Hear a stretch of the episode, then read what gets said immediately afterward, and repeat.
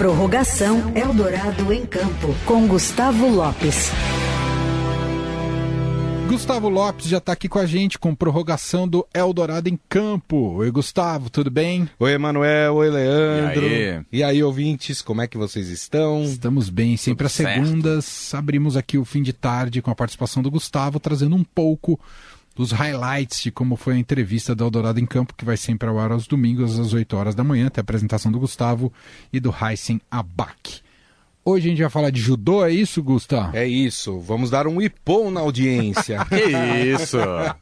que maldade.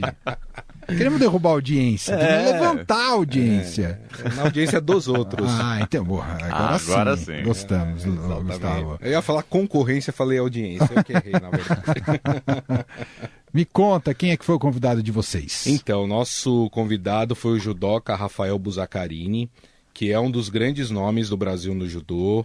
Né? Ainda não tem vaga garantida em Paris 2024, mas está muito próximo, porque as vagas do judô são por ranqueamento. Ele está entre os 30 do mundo, então é muito provável que ele estará em Paris. Conquistou Mundial recentemente também e já participou de outros Jogos Olímpicos, então é um atleta experiente. Ele é da categoria meio pesada, é aquele que quando derruba o outro não levanta mais, né? Hum. Porque é, Tem um certo grau é de violência.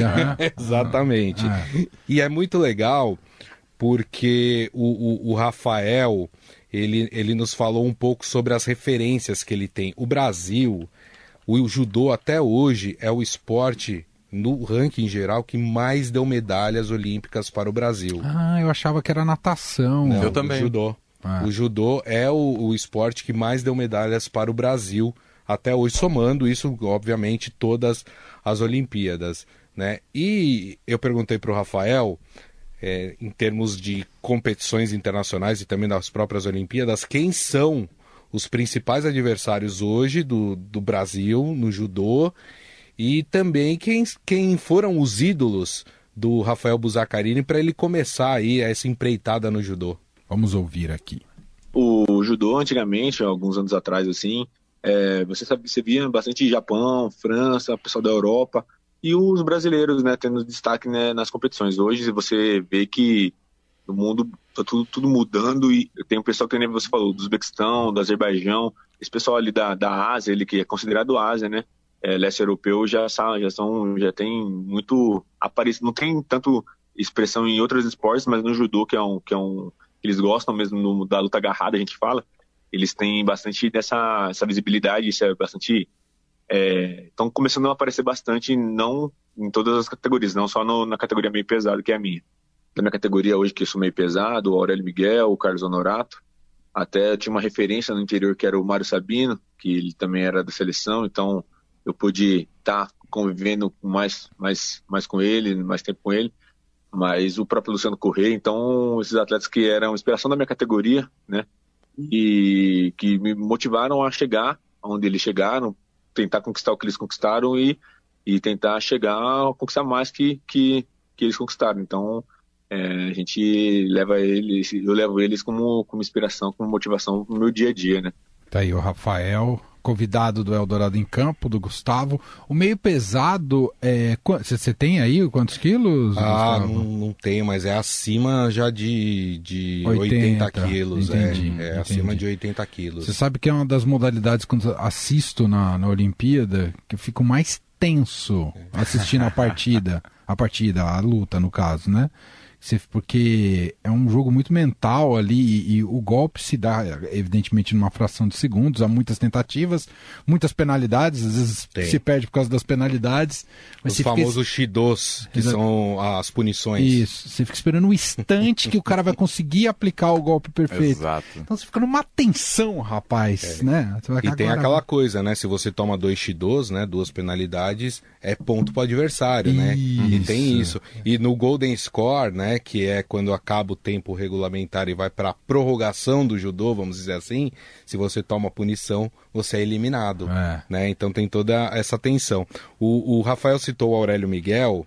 O Aurélio Miguel, vamos lembrar, ele foi o primeiro medalhista de ouro do judô. Ele também era da categoria meio pesado e ele conquistou esse esse ouro em Seul em 88 né? E depois, oito anos depois, ele foi subir de novo ao pódio, o Aurélio Miguel, pra, uh, em Atlanta, quando ele conquistou o bronze também na categoria.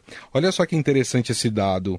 Entre 84 e 2020, o Brasil sempre ganhou medalhas em Olimpíadas, de 84 a 2020. Ou 2021, né? Porque Tóquio foi 2021 é. a, a Olimpíada, né?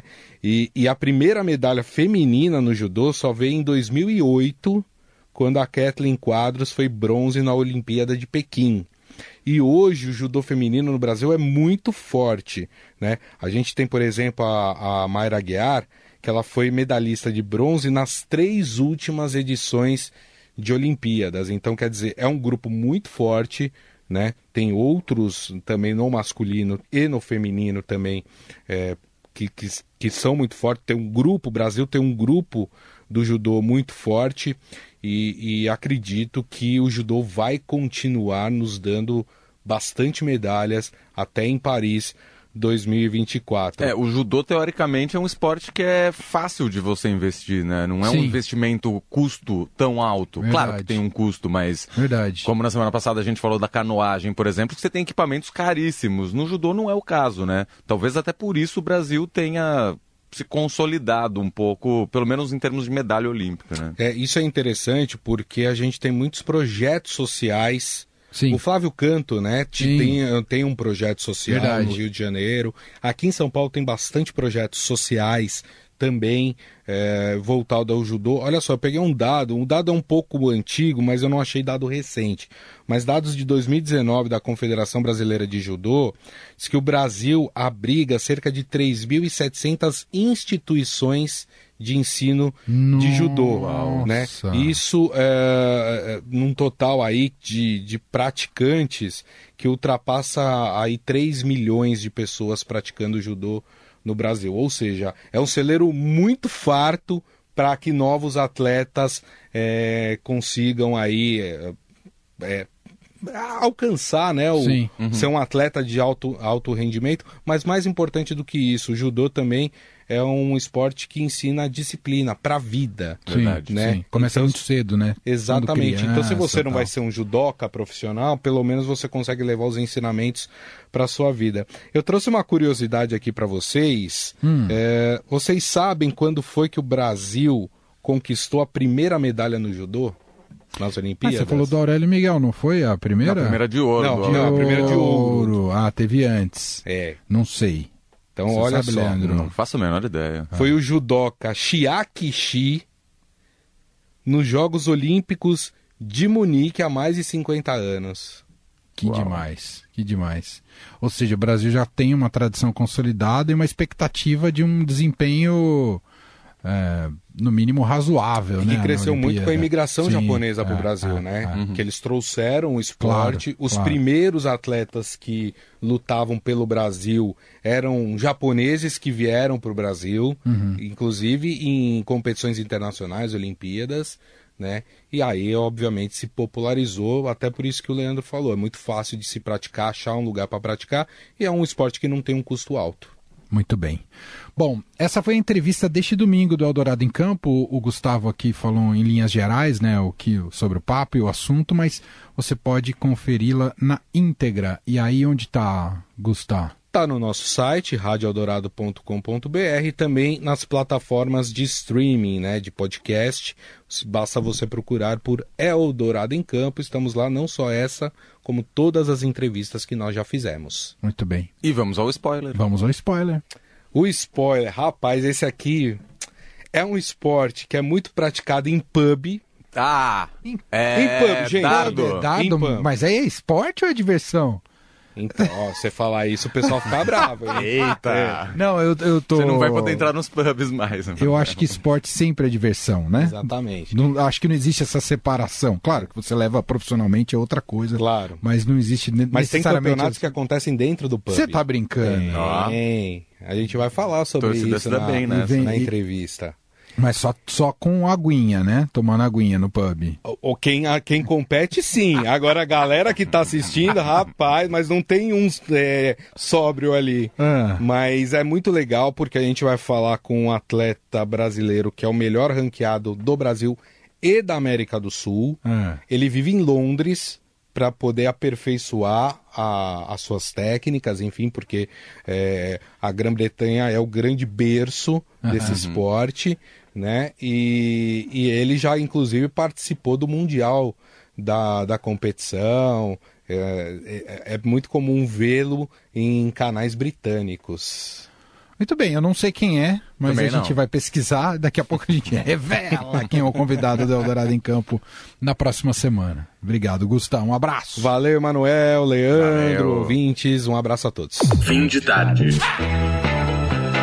Eldorado.